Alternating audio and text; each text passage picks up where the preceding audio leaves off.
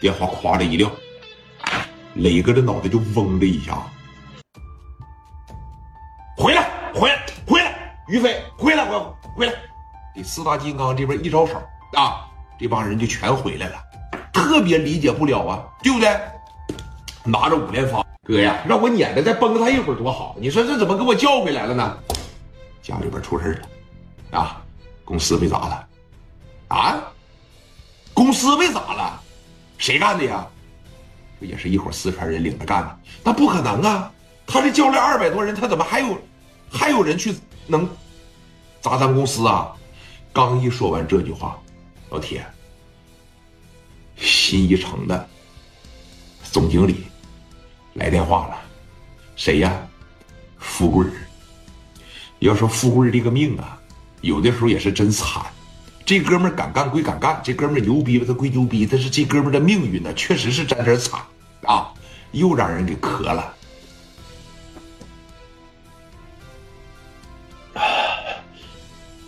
磊哥，我富贵啊，富贵，是不是夜总会也出事了？出事了，有多少兄弟受伤啊？十多个兄弟，每个人都让他们砍了几刀，有受伤严重的，有受伤轻一点的。我这给你说一声，我我这马上到医院了。行，行，我知道了，啊，给电话夸着一撂。你们能猜到聂磊的脾气吗？我为什么说今天晚上的故事是一环扣着一环？你要是我就赶紧快快快。上家里边看看，给砸成啥样？上医院里边看看，这帮兄弟怎么样了？聂磊没有。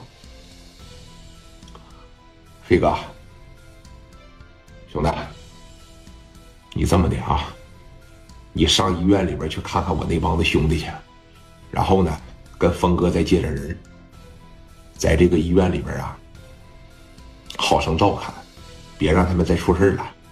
然后呢？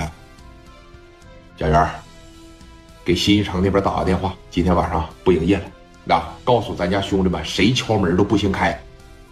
行，剩下的人跟我上欧龙酒店。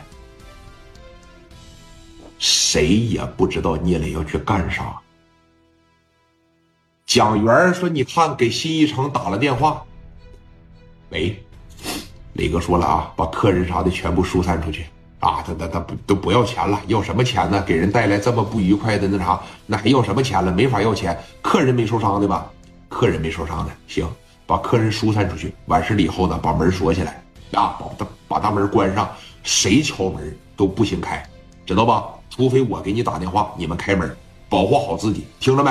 把刀啥的往这往身上揣一揣，真要是他们打进去的情况下，就跟他们干，行。